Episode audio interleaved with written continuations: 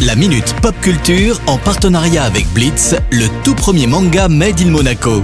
Une collaboration inédite entre Shibuya Productions et le grand maître Gary Kasparov. Retrouvez la série dans toutes les librairies.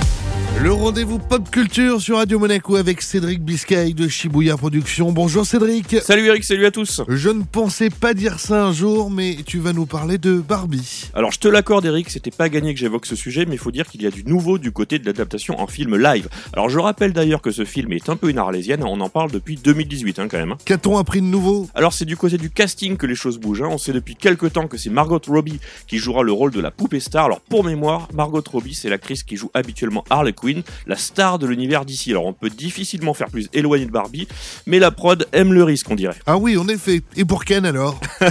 Tu vois Eric, il t'intéresse ce film. Eh bien pour Ken, c'est une autre grosse pointure qui s'y colle, à savoir Ryan Gosling, la star de Drive et de La La Land. Alors à part ce début de casting, on ne sait pas grand chose niveau scénario ou date de sortie, à part qu'il est prévu pour 2022. On poursuit avec un autre film très attendu des gamers. Yes, un film très attendu qui est aussi une arlésienne, hein, puisqu'après quelques années de gestation et après avoir épuisé trois réalisateurs, le quatrième étant le bon, pour Uncharted, l'adaptation du blockbuster culte de la PlayStation. Alors je rappelle que là aussi le casting est un peu dingue, puisque le héros Nathan Drake est joué par Tom Holland, qui délaisse exceptionnellement son collant de Spider-Man.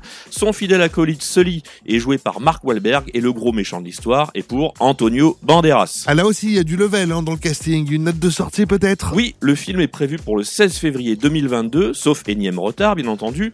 Une bande-annonce est disponible depuis quelques jours, on peut donc être assez confiant. Merci Cédric, à la semaine prochaine. Ciao ciao Les minutes pop culture à retrouver bien sûr en replay sur notre site, notre application ainsi que sur nos diverses plateformes de podcast.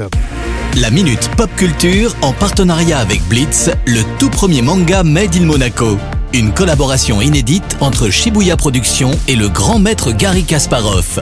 Retrouvez la série dans toutes les librairies.